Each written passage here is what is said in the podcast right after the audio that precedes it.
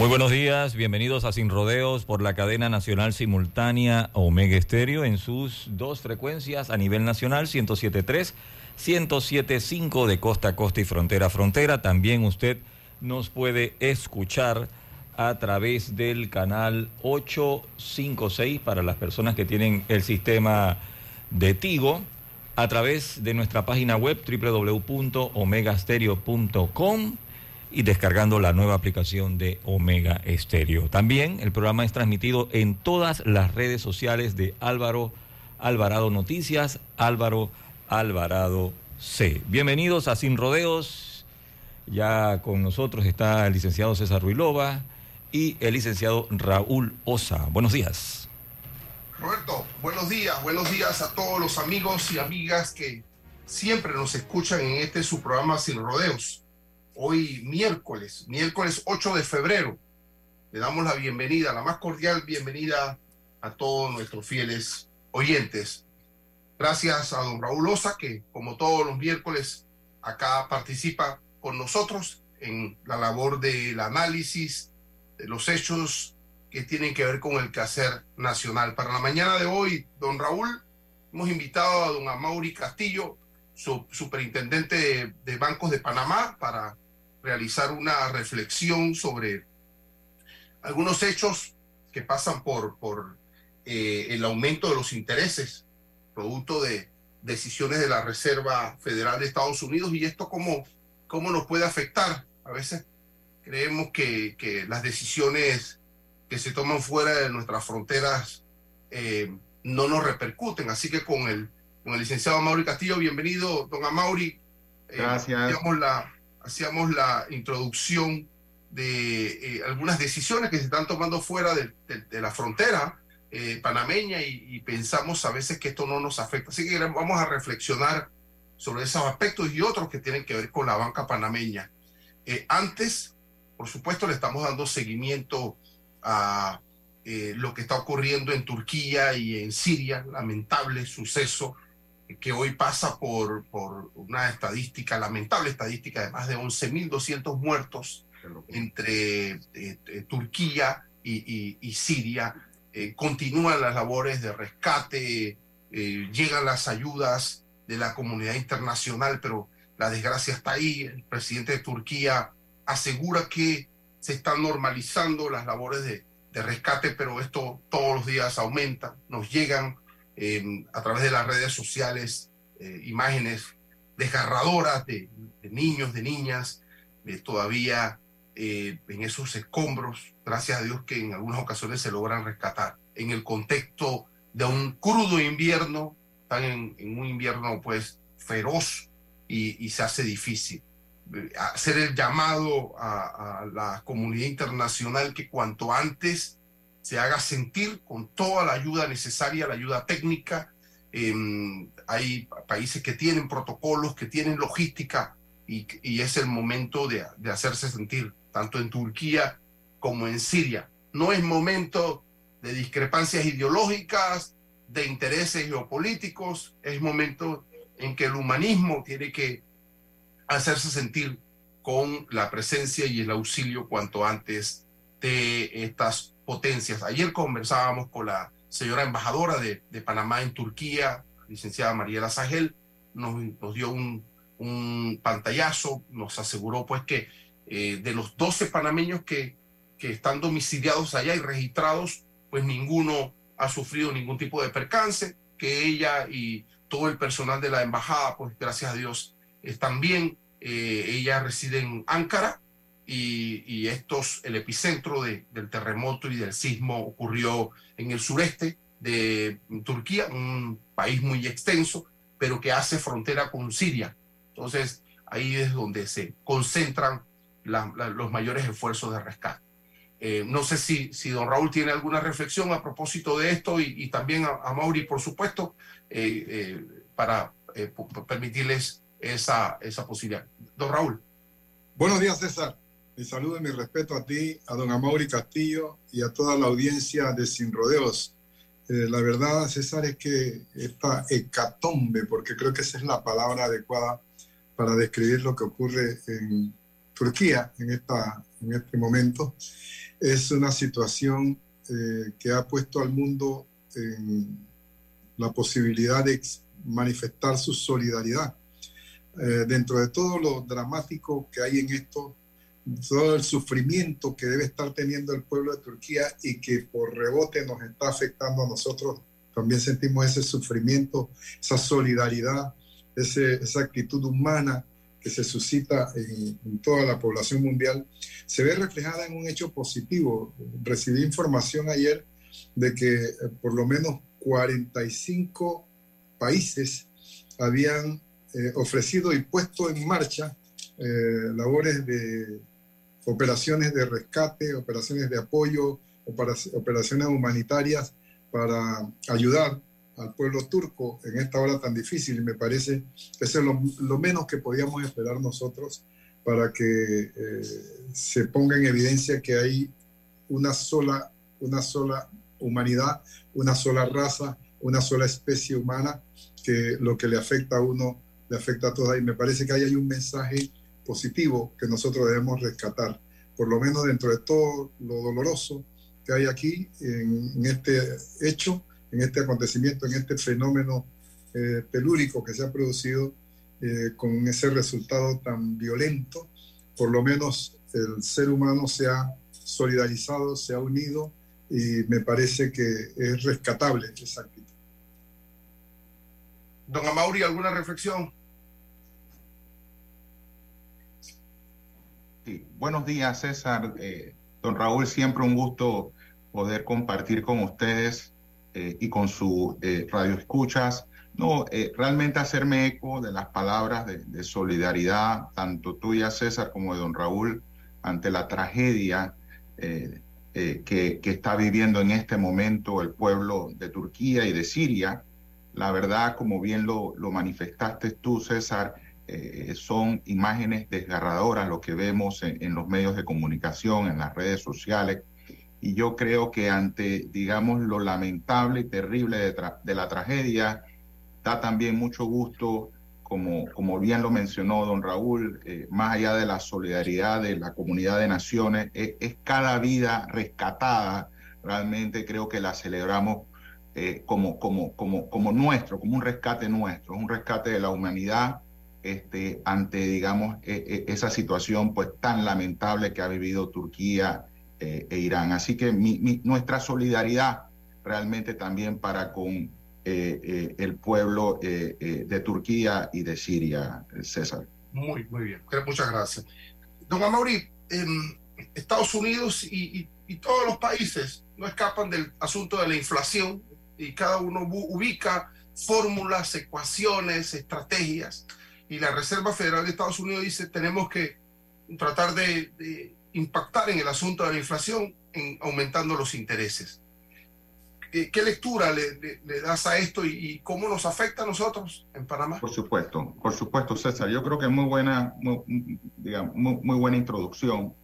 Y, la verdad, quizás para poner en contexto, yo creo que eh, debemos reconocer lo difícil que es hablar de un tema, eh, por un lado, complejo y por el otro lado, sensible.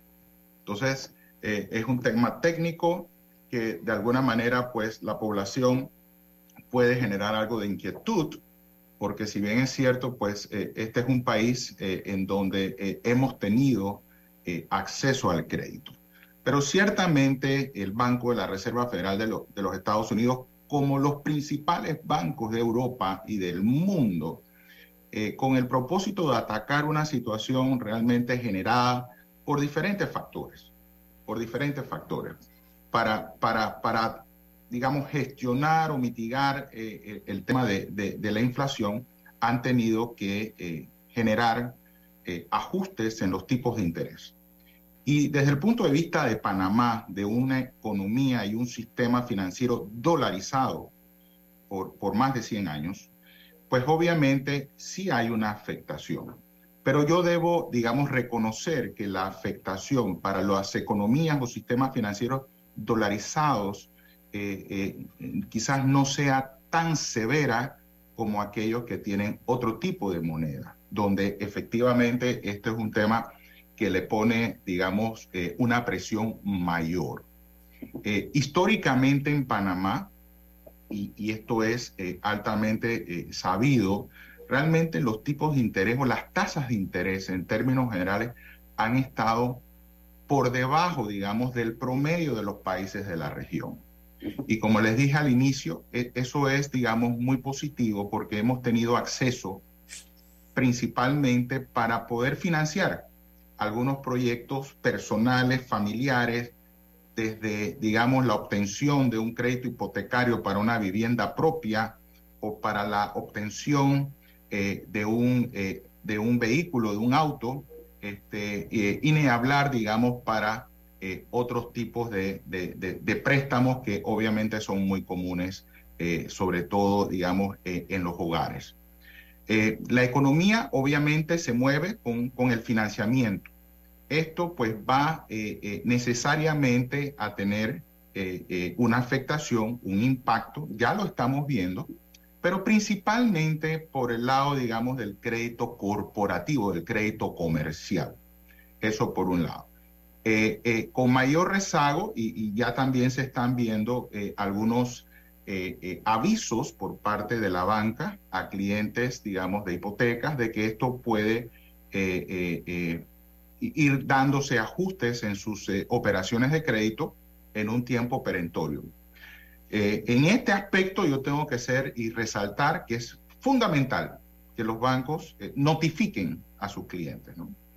Eh, porque así debe estar, así lo establece la ley bancaria y así debe estar consignado, digamos, en los contratos de préstamo que todos, que todos suscribimos.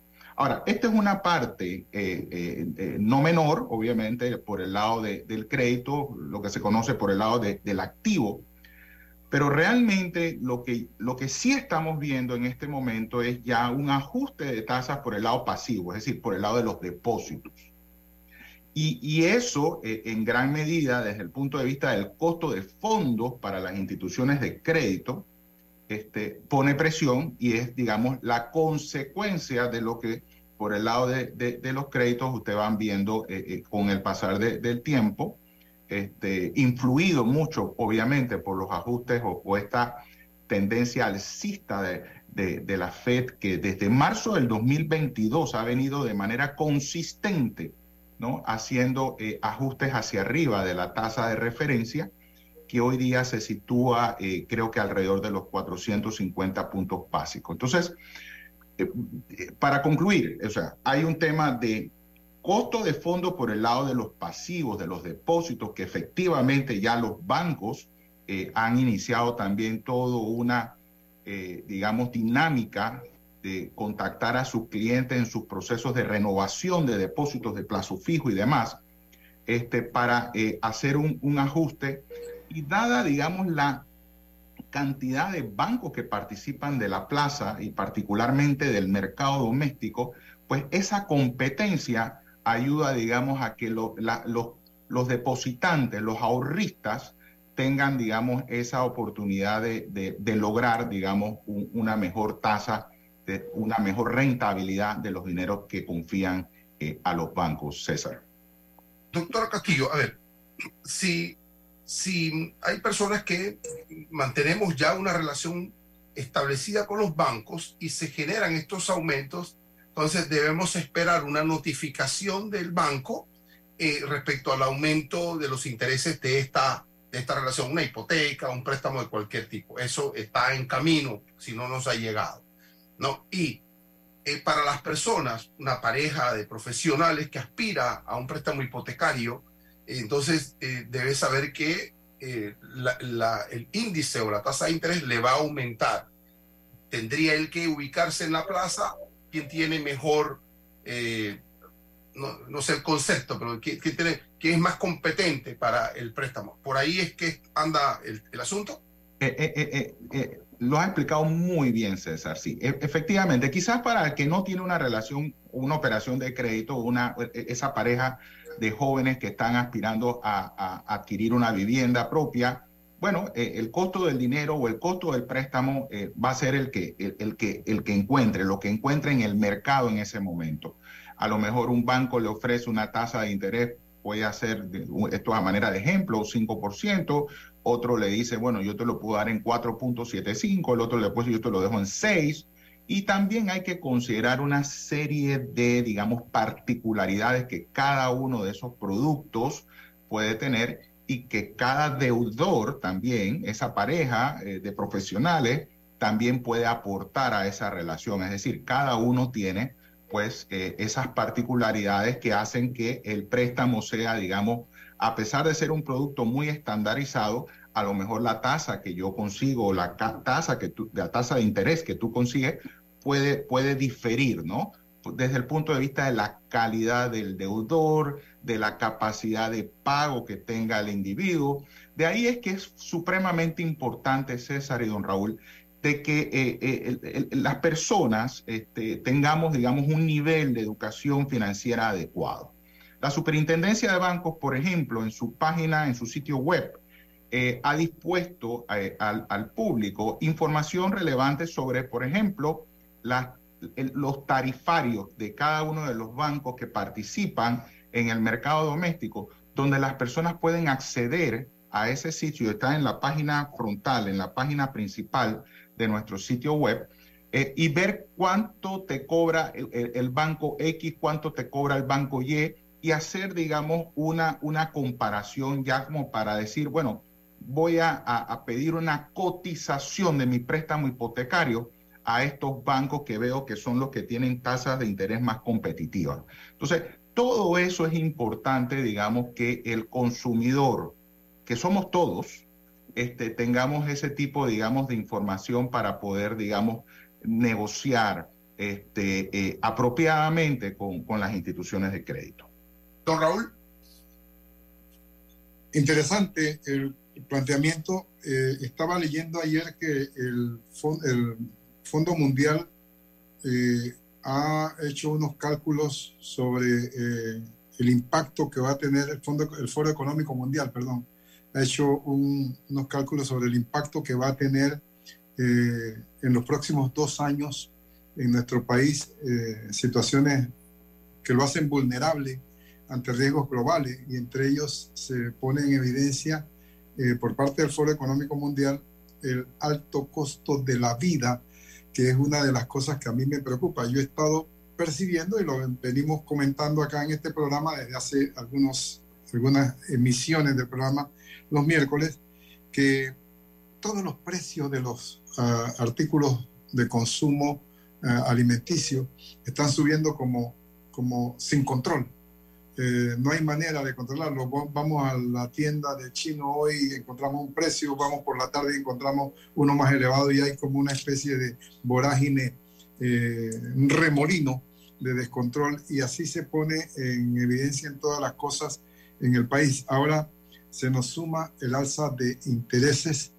Usted puede observar, por ejemplo, cómo, cómo hay una migración de estudiantes de escuelas privadas hacia escuelas públicas o hacia escuelas oficiales, hay un problema de eh, trabajo informal, hay un problema de eh, disminución de la capacidad adquisitiva y se nos viene encima el alza de los intereses, con lo cual podemos prever los que tenemos obligaciones que nos van a cambiar los números considerablemente. ¿Hasta dónde, don Amaury, podemos nosotros eh, mm, confiar en que esta medida de la FED, que es ya creo que la octava en un año más o menos, este, va no va a producir un colapso en las economías de nuestros países, específicamente en Panamá. ¿Cómo, cómo cree usted que podemos eh, manejar esta situación?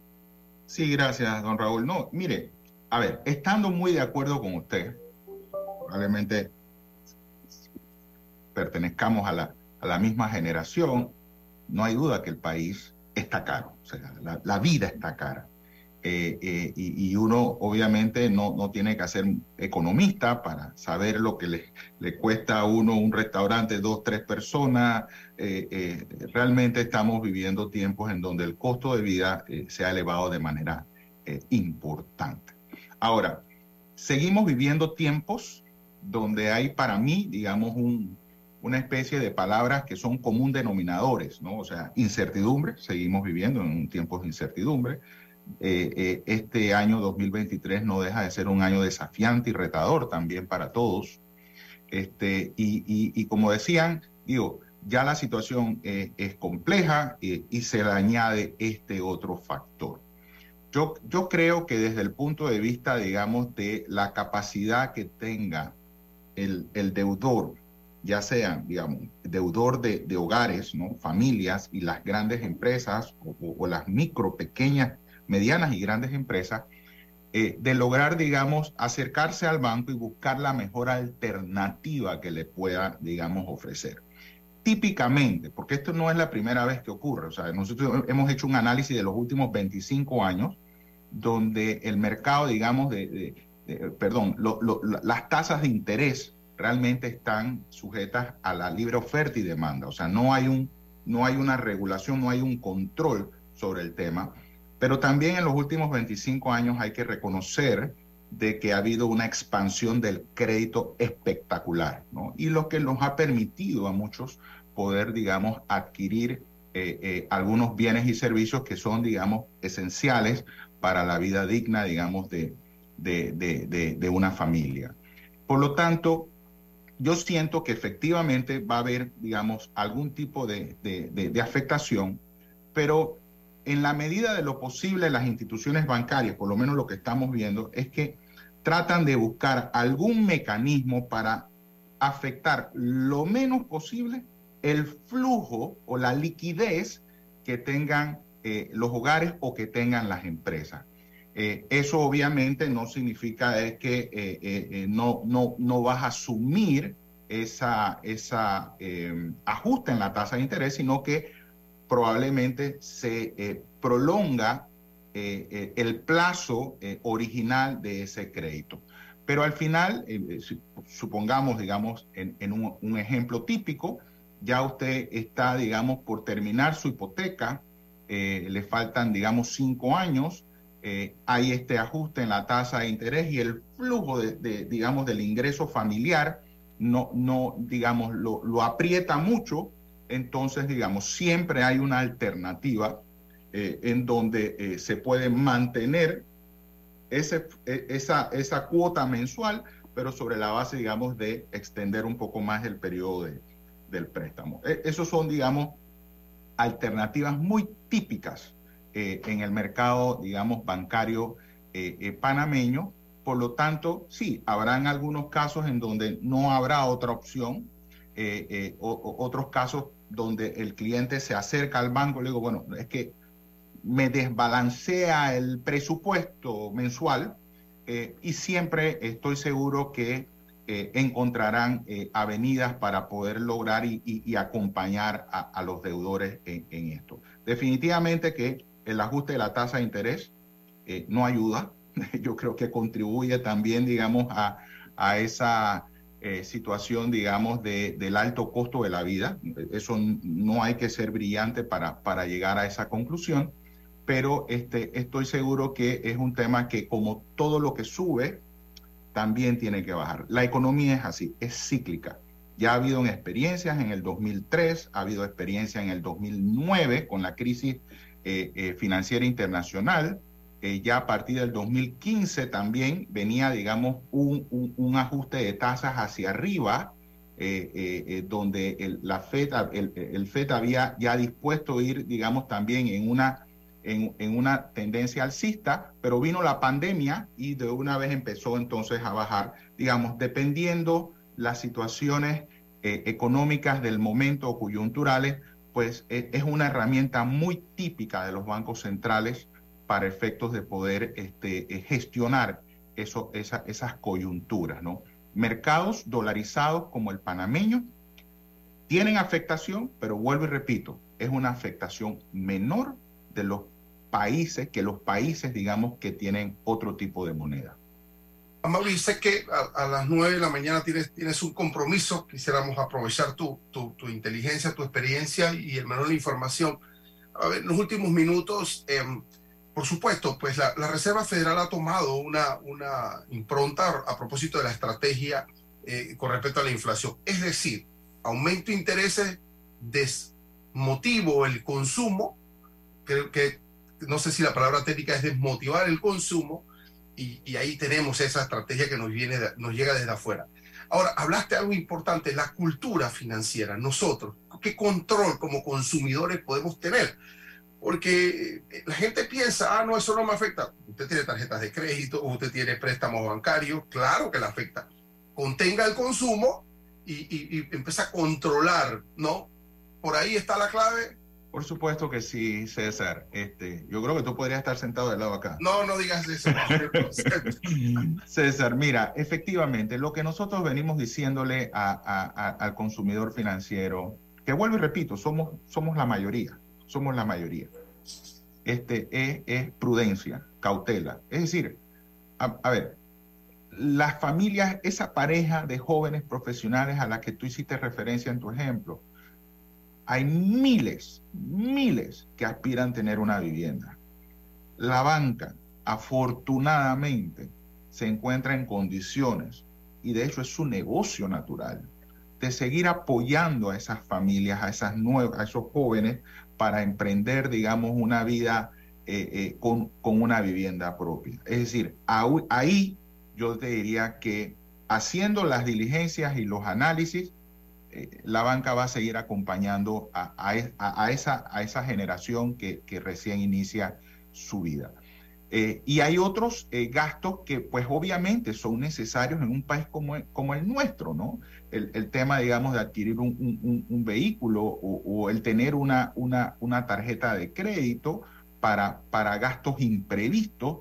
Y digo gastos imprevistos porque desde el punto de vista de financiar sus gastos personales a través de tarjetas de crédito, las tarjetas de crédito es, el crédito más costoso que hay. Entonces hay que ser muy cauto, hay que ser muy prudente eh, a la hora, digamos, de, endeudarse. Este, y, eso es otro elemento importante, César. Yo creo que, y, y, don Raúl, o sea, yo creo que la pandemia también nos dio una lección. Por un, por un lado, sí, notamos que la cultura financiera no era la adecuada. Había un bajo nivel, digamos, de, cultura financiera, de educación financiera a todos los niveles, no, no solamente a los niveles socioeconómicos bajos. Me refiero también a la clase media, profesional y alta, eh, con, con, temas que no eran, digamos, de su conocimiento y la razón era porque funcionaba bien. Entonces, cuando las cosas no funcionan bien, entonces todo el mundo se pregunta, pero, pero, ¿por qué no está funcionando? Y el otro gran tema eh, de relevancia es informarse. Y, ahí eh, le, reitero, digamos, la superintendencia de bancos ha dispuesto este tipo de información. Recientemente renovamos un acuerdo de cooperación interinstitucional con la ACODECO. Eh, por la ley 81 del 2009, si la memoria no me falla, este, se dispuso que tanto la Codeco como la Superintendencia de Bancos íbamos a publicar cuatro veces al año eh, un, reporte donde hay un análisis de las tarjetas de crédito, de los beneficios, de la tasa de interés que cobra cada uno de los bancos.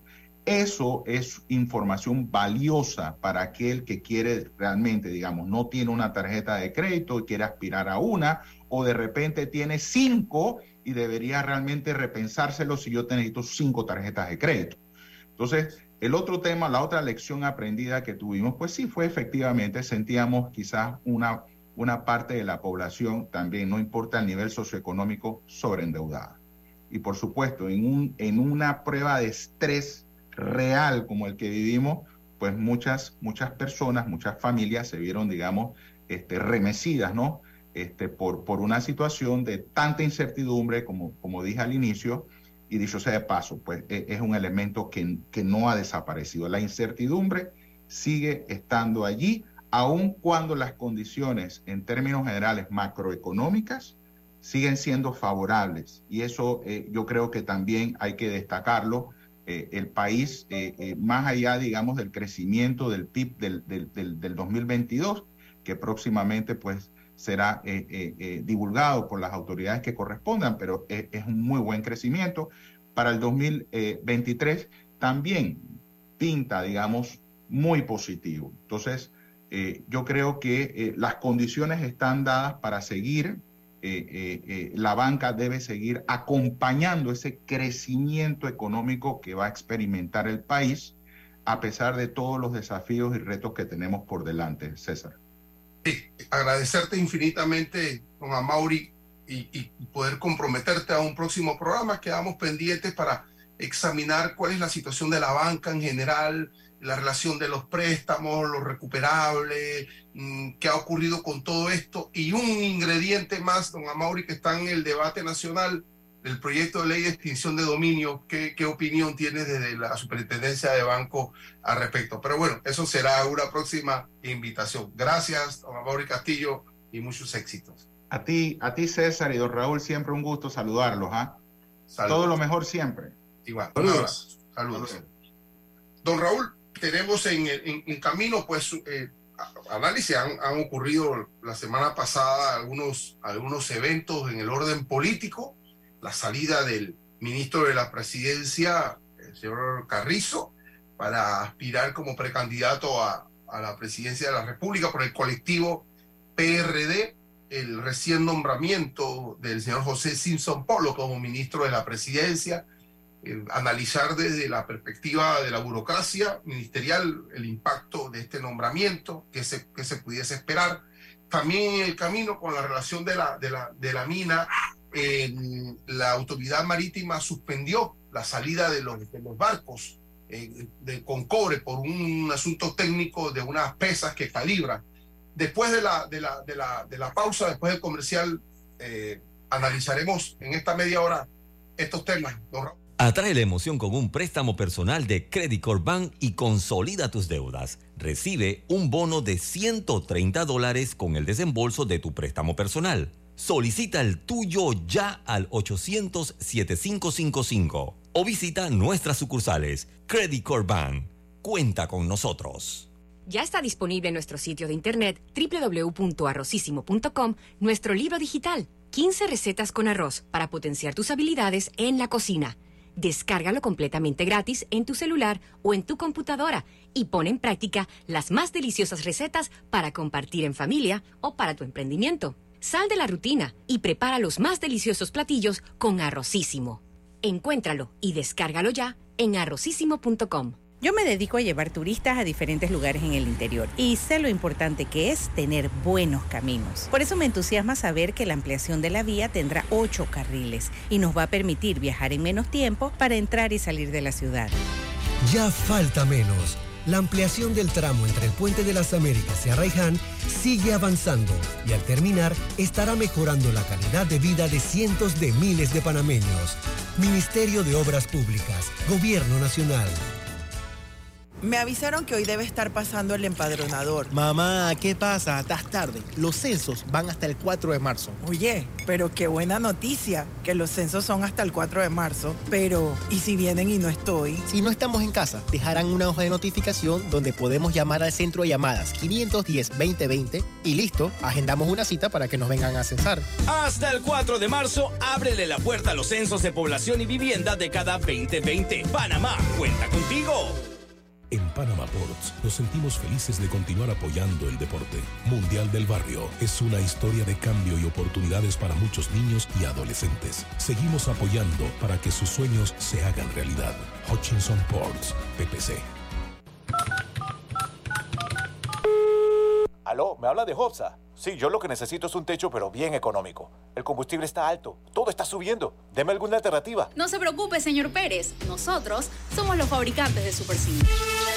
El Super C es una excelente alternativa al calibre 26 tradicional. Es más delgado, pero fuerte y económico. Desde 1.59 el pie. Tenemos inventario en tiendas para entrega inmediata. Contáctenos por WhatsApp 6550-1921. WhatsApp 6550-1921. Muchas gracias, Hopsa. El Super Sync sí resuelve. Y comprando por WhatsApp, lo hago desde mi casa sin tener que moverme. Hopsa, para trabajos bien hechos. Para que la veas graduarse, respeta los límites de velocidad. Para que la veas casarse, no tomes bebidas alcohólicas si vas a conducir. Para que conozcas a tus nietos, no chates mientras manejas. Respeta las normas de tránsito. Este es un mensaje de la Alianza Estratégica en Seguridad Vial y la Autoridad del Tránsito y Transporte Terrestre. Unidos lo hacemos. El verano ya está por llegar y con ello se llegan los planeados paseos en familia. Mi mejor consejo, si quieren llegar seguros, tranquilos y sumamente cómodos, es en el Acura RDX de la familia Bahía Motor. Tienen todos los sistemas de seguridad que te puedes imaginar, que solo con eso lo hace una de las mejores nuevas opciones si piensas en un auto nuevo este año 2023. Ya quedan pocas unidades del Acura RDX 2022, así que pásate por acá. Aló, ¿me habla de Hopsa? Sí, yo lo que necesito es un techo, pero bien económico. El combustible está alto, todo está subiendo. Deme alguna alternativa. No se preocupe, señor Pérez. Nosotros somos los fabricantes de Super C. El Super C es una excelente alternativa al calibre 26 tradicional. Es más delgado, pero fuerte y económico. Desde 1.59 el pie. Tenemos inventario en tiendas para entrega inmediata. Contáctenos por WhatsApp 6550-1921. WhatsApp 6550-1921. Muchas gracias, Hopsa. El Super Sync sí resuelve. Y comprando por WhatsApp, lo hago desde mi casa sin tener que moverme. Hopsa, para trabajos bien hechos.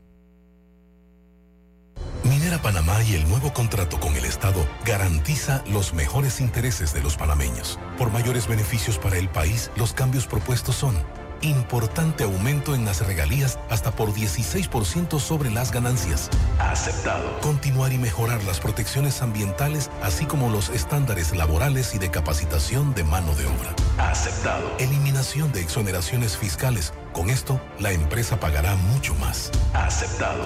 Con este contrato, Minera Panamá pagará un mínimo anual de 375 millones con las protecciones solicitadas, adicional a otros impuestos y las cuotas que la empresa ya genera para la caja del Seguro Social.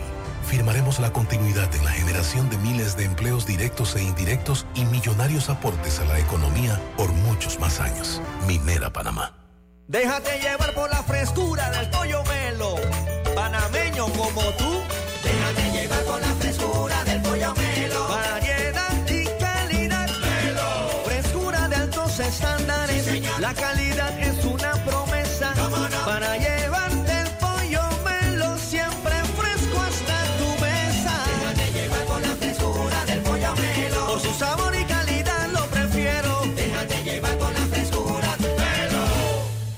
Hace 25 años llegó Más Móvil, la señal que el país esperaba para avanzar con las últimas tecnologías.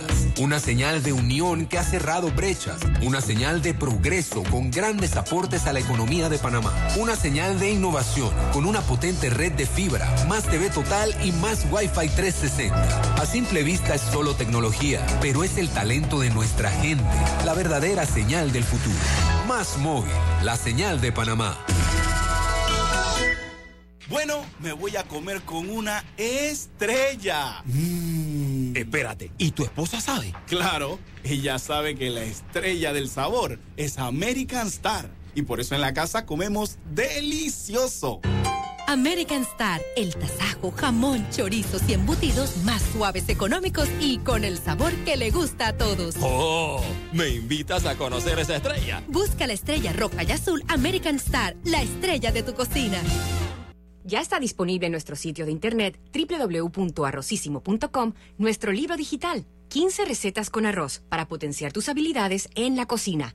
Descárgalo completamente gratis en tu celular o en tu computadora y pon en práctica las más deliciosas recetas para compartir en familia o para tu emprendimiento. Sal de la rutina y prepara los más deliciosos platillos con Arrocísimo. Encuéntralo y descárgalo ya en arrocísimo.com. Buenos días, amor. Soñé que era el informante adecuado. ¿Informante de qué? ¿De la CIA? Muy graciosa.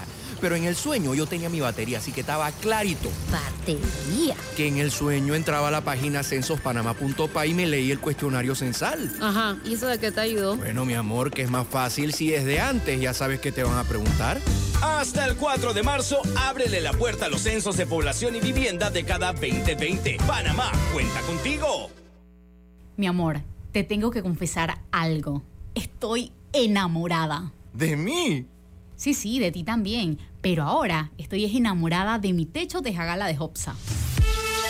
La tejagala es el techo metálico con forma de teja de arcilla, fabricado por Hopsa, con metal de larga duración. Tenemos en color teja, color chocolate y hasta en tonos añejados de mucha elegancia. Un techo de Tejagala bien instalado es digno de amor. Contáctenos por WhatsApp 6550-1921. WhatsApp 6550-1921. ¿Cómo te quiero? Mi techo te jagala de Hopsa. Ok.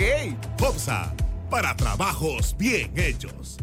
¿Quieres quedar a la altura con tu familia, tus amigos, tu pareja, tu esposo, tus hijos? Prueba 1820, un café 100% de altura.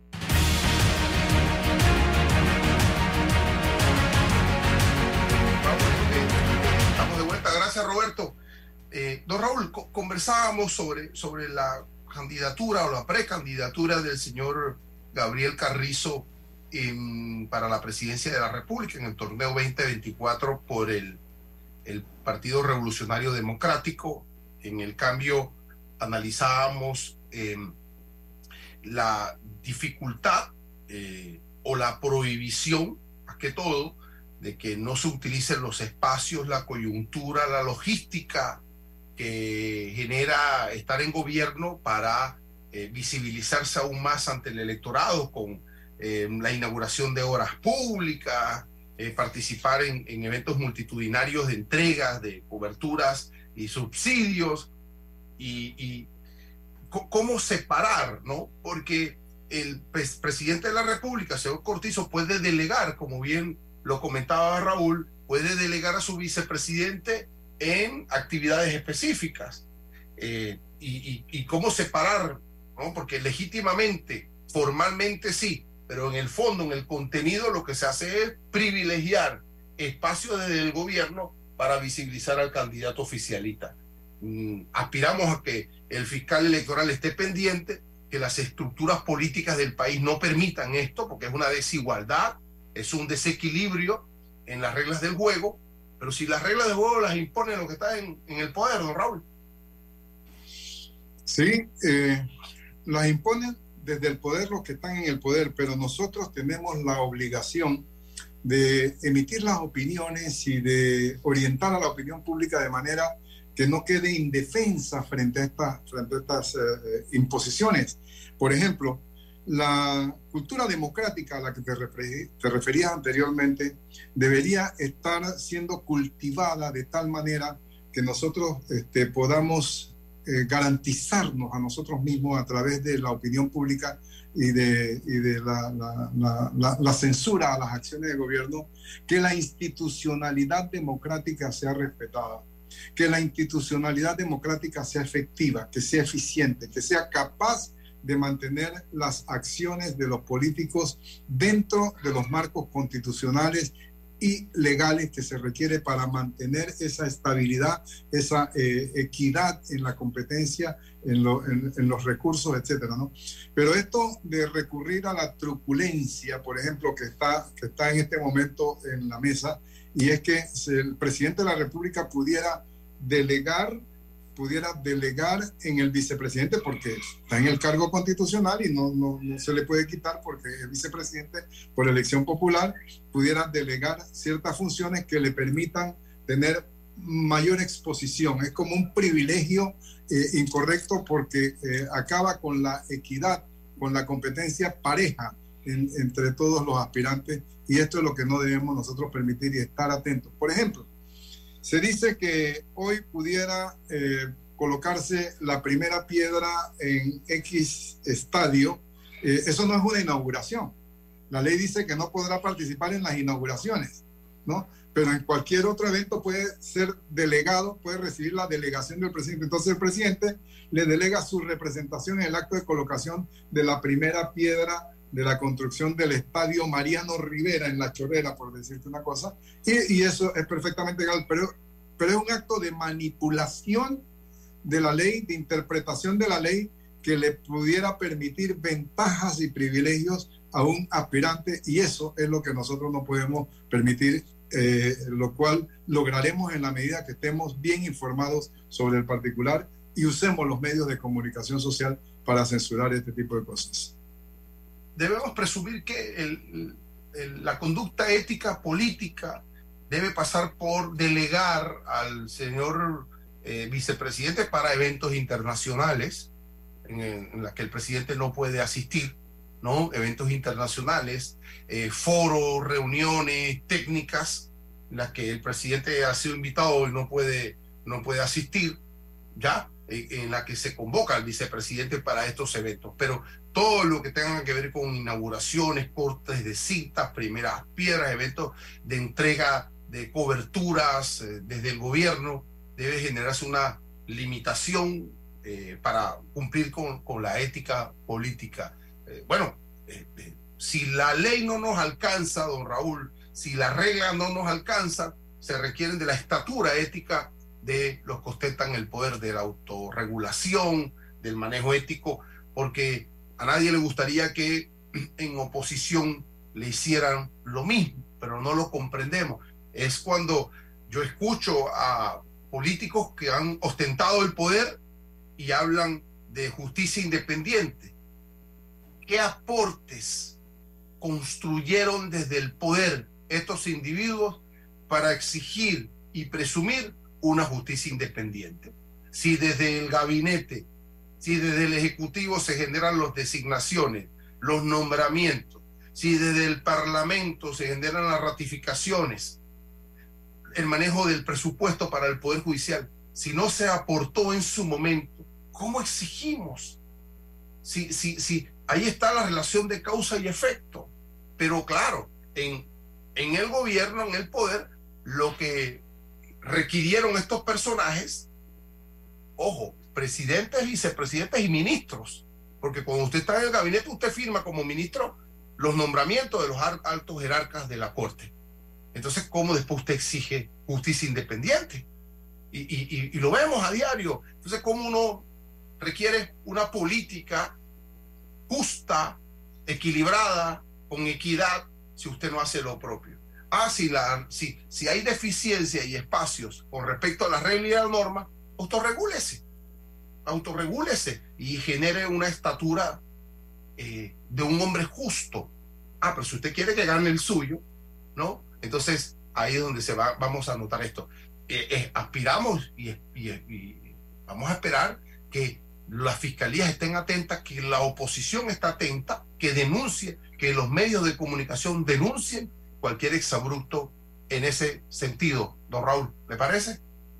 Sí, claro, que la Fiscalía esté atenta, la Fiscalía General Electoral esté atenta, es una aspiración ideal de nosotros los panameños, pero cuando nos ponemos a ver eh, la realidad y tenemos eh, como elemento para el análisis de esa realidad que la Fiscalía General Electoral está en manos del partido gobernante que la Fiscalía General ha mantenido una actitud bastante de bajo perfil, entonces como que las expectativas de que la Fiscalía General Electoral eh, actúe como en términos ideales, como lo estamos previendo, entonces nos resulta un poco remota.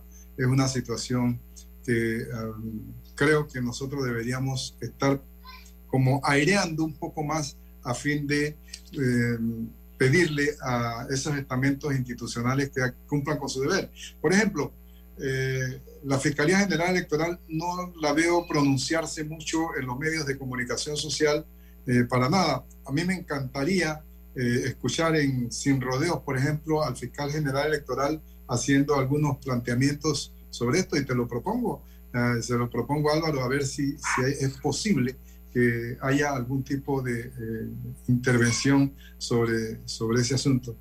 Que nosotros, en términos ideales, esperamos que los partidos políticos y que los gobernantes y que los dirigentes de los partidos políticos asuman una posición como la que tú acabas de expresar, César, en donde procedemos con justicia, eh, con actitud de estadista, cuando estamos en gobierno, eh, tomamos, como dices tú, cuando estamos en gobierno, firmamos los nombramientos que nos convienen en la Corte Suprema de Justicia y después queremos pedir eh, una justicia imparcial. Entonces, en un momento dado fue conveniente para ti y luego no es conveniente, ese no es, ese no es, ese meramente coyunturalista eh, y, con actitud de conveniencia. Necesitamos estadistas, necesitamos gente con esa visión de imparcialidad, de honestidad y de corrección en todo momento y con esa visión de país, de nación que demanda a Panamá en este momento.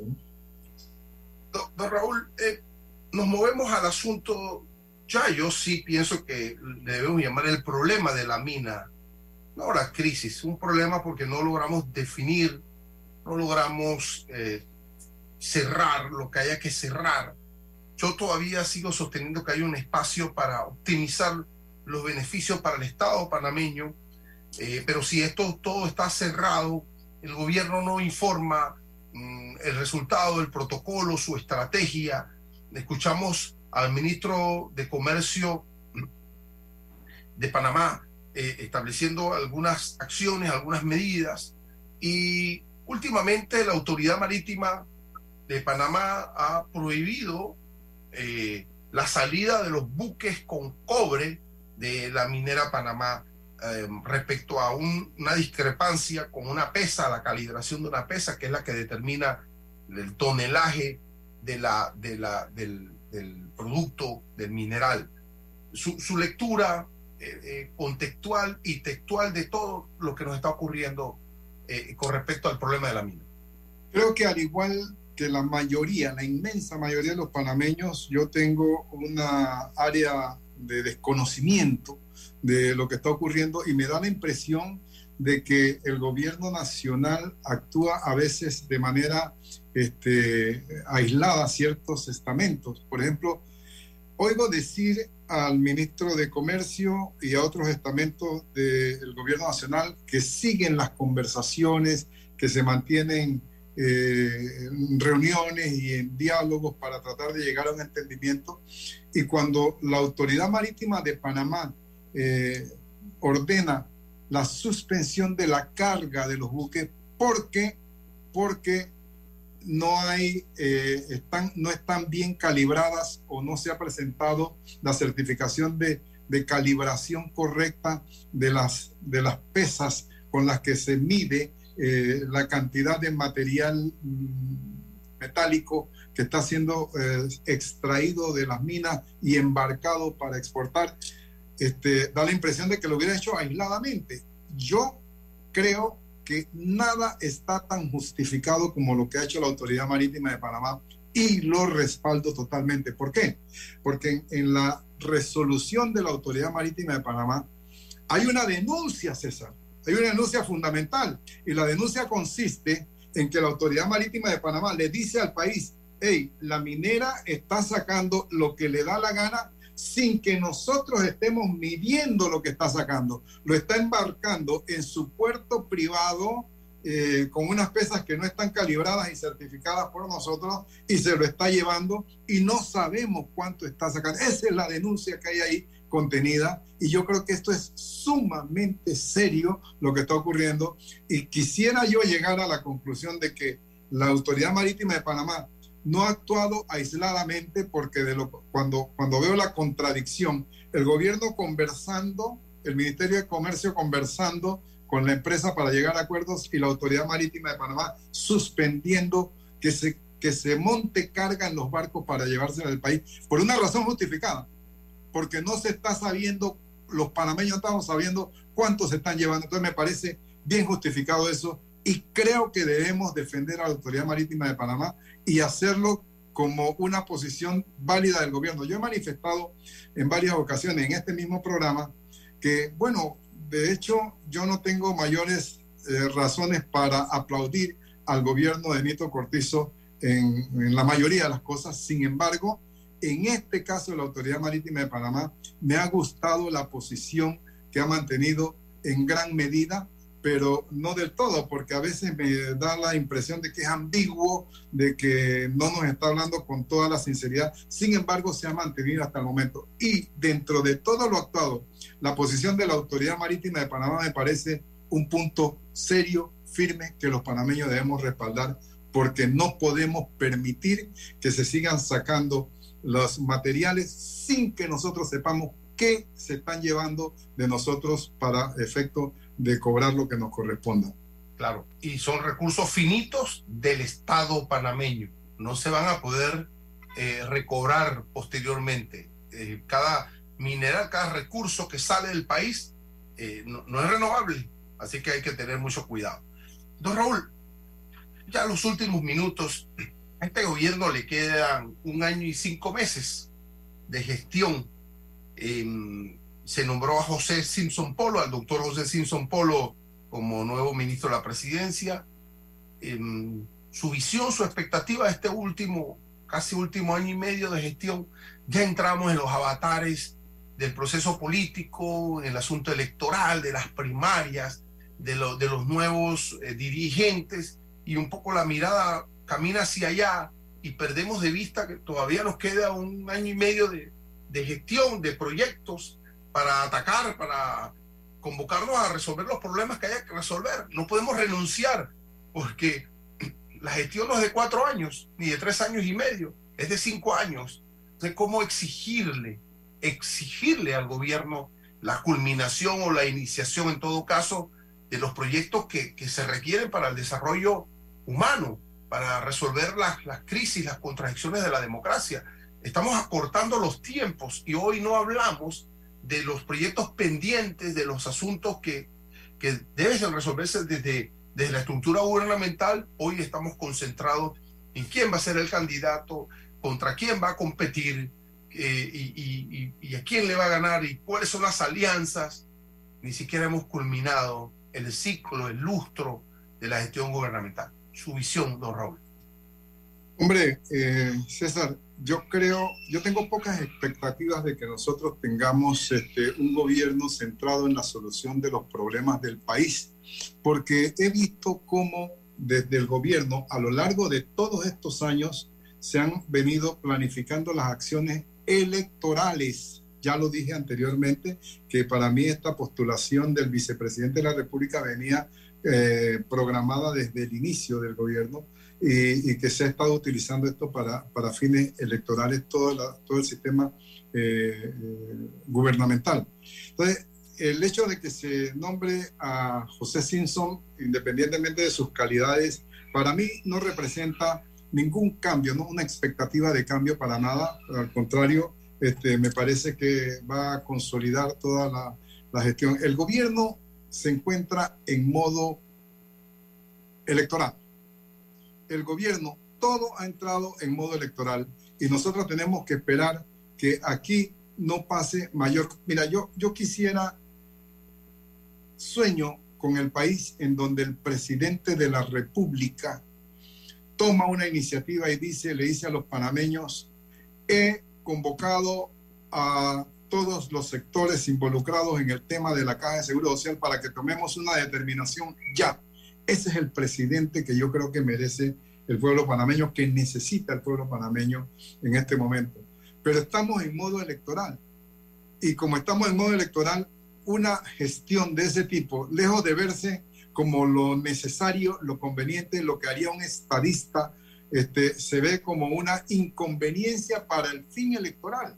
Y entonces, desde esa perspectiva, nosotros no tenemos mayores eh, eh, posibilidades de eh, ver a un gobierno actuando en función de lo que dice, dijo el presidente, porque una cosa es lo que dice y otra cosa es lo que hace, dijo, enfóquense en las obras, enfóquense en las obras porque tienen un, una, una visión de que tapar los huecos de las calles en el 2023 es lo que le va a producir el resultado electoral en 2024.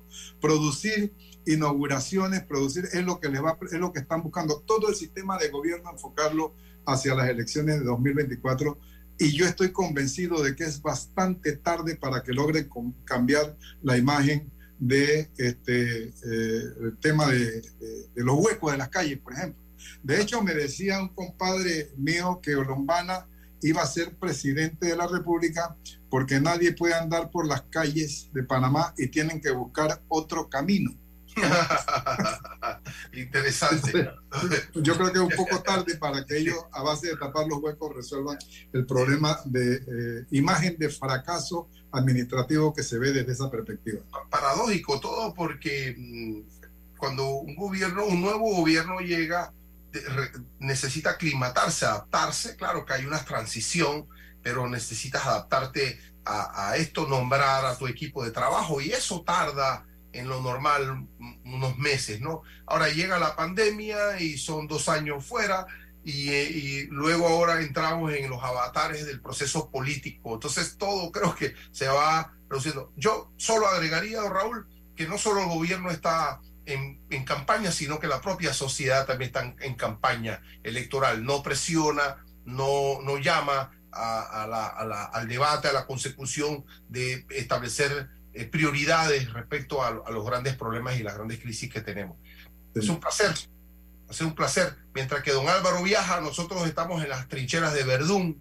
Don Raúl, Claro que sí. en algún momento nos va a tocar los disfrutes, el néctar que nos da la vida. ¿no? As- Así debe ser. Así debe Fuerte ser. Ya llegará nuestro momento. Seguro que sí. Don Roberto, muchas gracias. Hasta mañana, don Raúl, y gracias a todos los que nos escucharon en la mañana de hoy. La información de un hecho se confirma con fuentes confiables y se contrasta con opiniones.